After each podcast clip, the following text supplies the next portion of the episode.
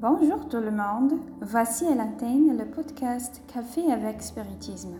Aujourd'hui avec le commentaire de Luciane Bahia. Chères sœurs, chers frères, que la paix de Jésus soit avec nous. Aimez Dieu par-dessus toutes choses et son prochain comme soi-même, et faire à autrui ce que vous voudriez qu'autrui fasse pour vous sont les grandes propositions présentées par Jésus à l'humanité.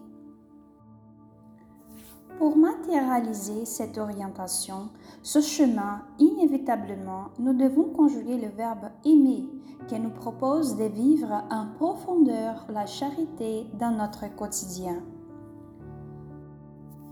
La proposition est que nous pensions, nous parlions et que nous agissions toujours avec charité qui est, comme nous le savons, la bienveillance pour tout le monde, l'indulgence pour les imperfections d'autrui et le pardon des offenses, ainsi que Jésus l'entendait. Réponse fournie par les esprits à la question 886 du livre des esprits. Dans l'évangile selon le spiritisme, nous avons aussi appris que cette charité peut être d'ordre matériel ou moral. La première étant, comme l'affirment les esprits, la possibilité de disposer des biens, de les partager, d'avoir pitié des besoins et des luttes des autres. Sur notre planète, la charité matérielle est encore essentielle, ce qui permet à de nombreuses personnes de survivre, de sorte qu'en restant incarnées, elles peuvent avancer malgré les vicissitudes à surmonter dans la présente existence. La charité morale, de son côté, enseigne l'équipe de l'esprit des vérités, peut être pratiquée par tous, car elle ne nécessite rien de matériel mais elle est plus difficile à accomplir car c'est une invitation à offrir quelque chose de nous qu'il faut toujours exercer, découvrir, comme la patience, la compréhension, le silence réconfortant, l'absence de jugement, la présence de la compassion. Joanne Angelis, dans le livre Moisson d'amour, dans son cinquième chapitre intitulé Charité difficile, nous amène une réflexion très importante sur la charité. Elle déclare qu'il nous est possible d'apporter de vêtements chauds pour ceux dont le corps n'est pas protégé, que nous pouvons offrir du pain aux affamés et de l'eau aux assoiffés, que nous pouvons aussi être disposés à partager la piété et harmoniser les consciences lorsque l'affliction est morale que nous pouvons pardonner l'offense en donnant de la foi au cœur trompé par le mal. Mais la bienfaitrice dit aussi, cependant, vous pouvez encore faire plus. Quand j'ai lu ce message pour la première fois, mes frères, j'ai pensé, comment faire plus? La bienfaitrice parle-t-elle d'intensité, des quantités, que chaque pratique soit encore plus vraie en nous? Elle dit encore, Il y a d'autres esprits autour de vous qui attendent de mains invisibles capables de les aider. Probablement, vous ne les connaissez pas, vous ne les voyez pas, vous ne les entendez pas. Ils n'appartiennent pas à votre cercle, mais vous n'ignorez pas leur existence. Vous les connaîtrez au moyen de la révolution spirite qui vous en parle les tourmentés d'au-delà de la tombe, nos frères désincarnés souffrants. J'ai alors réalisé qu'elle parlait de médiumnité et elle en parle magnifiquement en cherchant à nous sensibiliser au service sincère et attentif à nos frères qui, pour des raisons différentes que nous ne devons pas analyser, souffrent et ont besoin d'aide. Plusieurs qui sont médiums ostensibles pourraient alors se demander Mais comment s'occuper de ce frère? En cette période de pandémie, de nombreux saintes spirites sont fermés et pour cela, les réunions médiuniques n'ont pas lieu.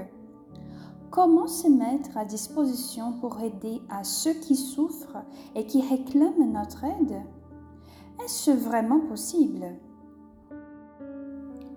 La vénérable bienfaitrice, en exaltant la véracité de ce que l'on est médium à tout instant, indépendamment du lieu, du temps, des conditions sociales, sans pour autant ignorer toutes les précautions et avertissements de la codification spirite sur le sérieux de la pratique médiunique et de la fonctionnalité des réunions pour sa pratique, nous propose à tous, tant que vous reconnaissez et possédez l'étincelle spirite qui reste allumée dans votre âme, priez pour eux, aimez-le Pensez à eux avec une vibration mentale positive d'aide, leur permettant ainsi qu'ils soient encouragés, réconfortés, éveillés, guidés et soignés.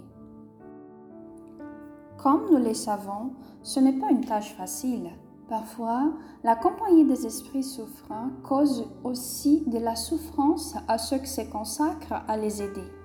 Nous pouvons également éprouver leurs angoisses et leurs afflictions, mais pensons comme il est important de sentir que nous ne sommes pas seuls, que quelqu'un même inconnu nous tend la main, prie pour nous, et grâce à cela, nous parvenons à laisser partir une idée fixe ou tout simplement à nous sortir d'une inquiétude morale.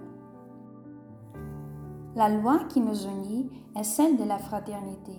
C'est la loi de l'amour, comme le dit à juste titre l'esprit Lazare, qui remplace la personnalité par la fusion des êtres.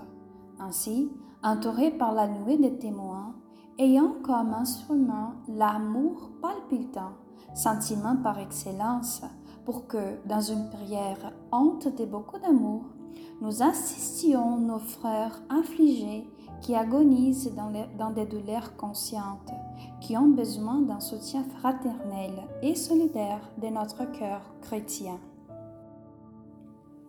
Jean et laisse conclut le message.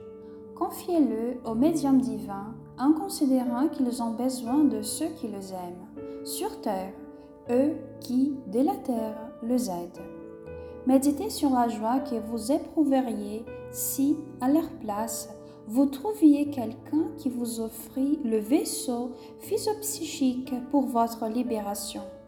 Puis faites ce que vous voudriez qu'il fisse pour vous, en vous exerçant dès aujourd'hui dans la pratique de cette charité difficile, eux quelque peu ignorés que les yeux du monde ne voient et que la gratitude des amis ne récompense pas avec la corruption de la reconnaissance hâtive ou par la flatterie, dans la certitude que Jésus, qui nous aime depuis des millénaires jusqu'à aujourd'hui, ne se lasse pas d'éteindre sa ineffable miséricorde et son amour jusqu'à l'abîme de l'infériorité où nous trouvons.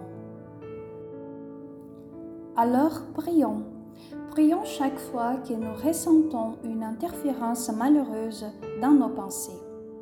Demandons au bienfaiteur que nos frères soient éclairés par les lectures édifiantes que nous faisons, qu'ils soient soignés dans leur douleur et qu'ils soient dirigés vers des expériences de travail et de construction personnelle. N'ayons pas peur Allons de l'avant et continuons à vivre cette charité si spéciale en assistant, réconfortant et instruisant ceux qui en ont besoin et, qui sont dans notre ambiance matérielle et spirituelle. Avec une immense gratitude de cœur, je vous embrasse et rendez-vous au prochain podcast Café avec Spiritisme.